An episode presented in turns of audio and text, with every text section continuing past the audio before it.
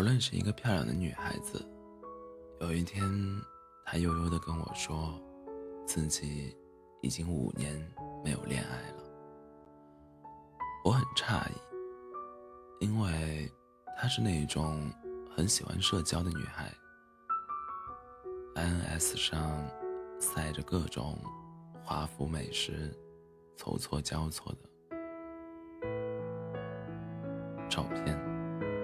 照片上，她画着精致的妆容，眼神闪烁，猩红色指甲和红唇一样妖娆热烈。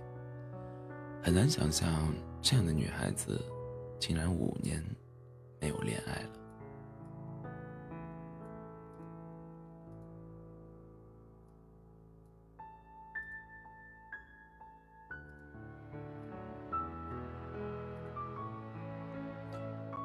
五年了，我在等一个结论。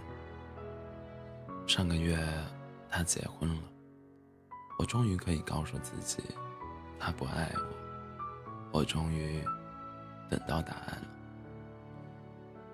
女孩念书的时候喜欢一个学长，他是万人迷型的，功课优异，学生会主席，永远穿永远穿着一丝不苟的白衬衫。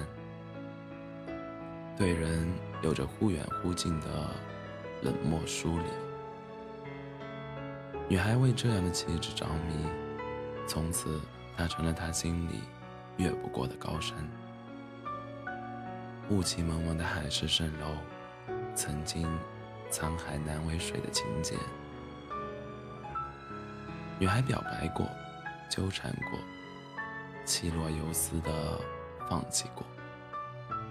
可是呢，男孩的姿态是，短信里永远不拒绝、不回应，见了面照常礼貌的，照常礼貌而周全，给他留有幻想的余地。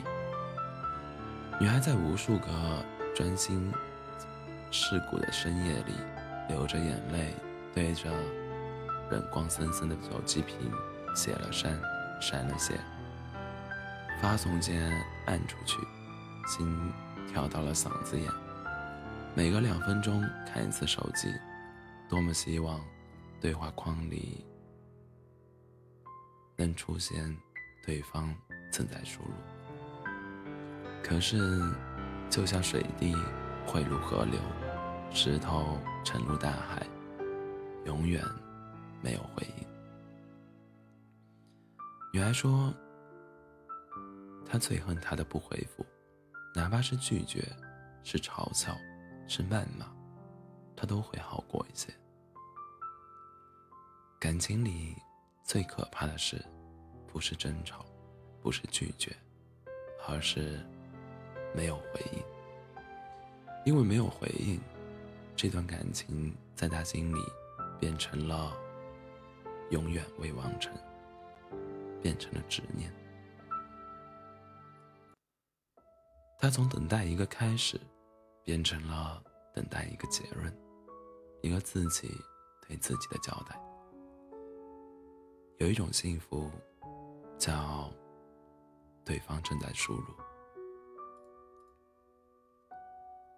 那年我参加一个旅行团，车子行驶在青藏高原，一行人沉醉在壮美的雪山和湖泊面前。纷纷举起手里的长枪短炮拍摄，大声地表达着表达着赞叹。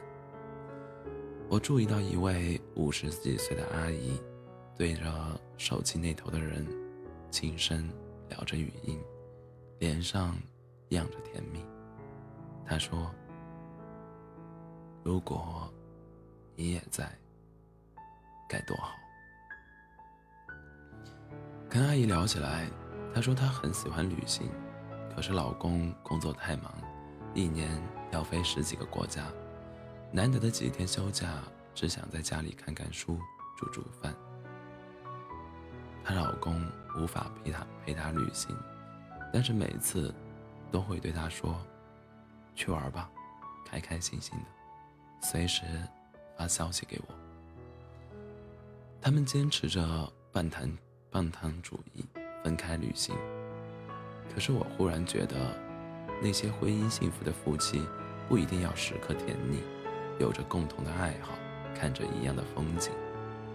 他们或许灵魂有着不同的质地，但是能够在同一时间，在同一间水泥砖瓦里携手走过生活的琐碎纷繁，应对。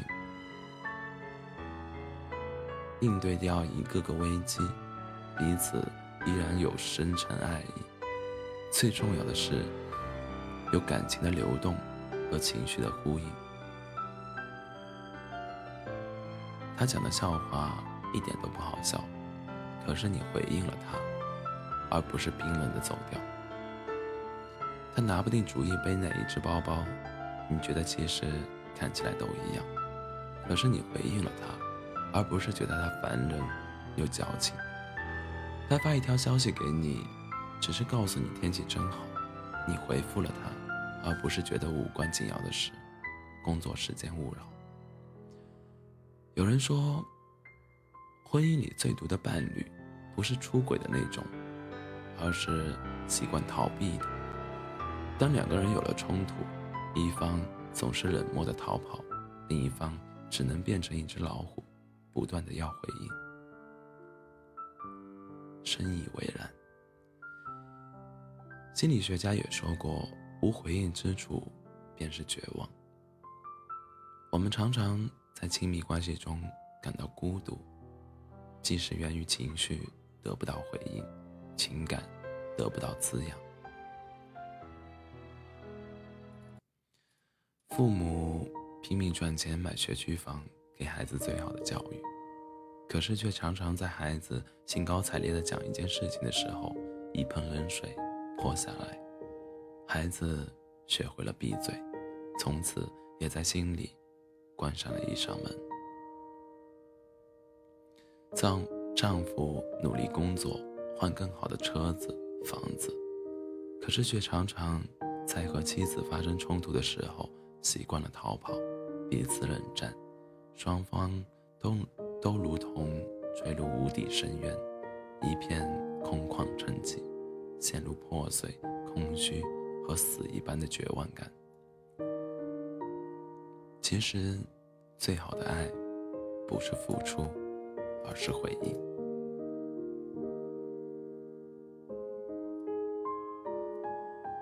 多年前，王志文接受朱军的采访，朱军问他。想找一个什么样的人结婚？王志文说：“想找一个随时说话的。”一句话道尽太多婚姻里的孤独。你也有过这样的时刻吧？夜很深了，既然莫名的情绪低沉，心里难过，你自己都觉得有点矫情。一切都挺好的，并没有什么特别的事发生。可就是没来由的难过了。你想摇醒枕畔的人，告诉他你心里的感受，可是你看着熟睡的他，不确定他会给你一个拥抱，还是一句怨怼。你想发一个消息给手机那头的人，可是短信编辑了半天，怎么都觉得不妥。你不确定会不会打扰到对方，不敢肯定他会不会回应你。你终于明白了，最深的孤独不是没有人陪，而是明明他在身边，他们你们的心隔着千山万水。如果有一个人可以接纳并回应你所有的情绪，他不需要做什么，只是陪着你。体会当下的难过。你发一个消息给他，总能看到对方框对话框提示说，对方正在输入。或许，这才是最温暖的关系和最好的爱。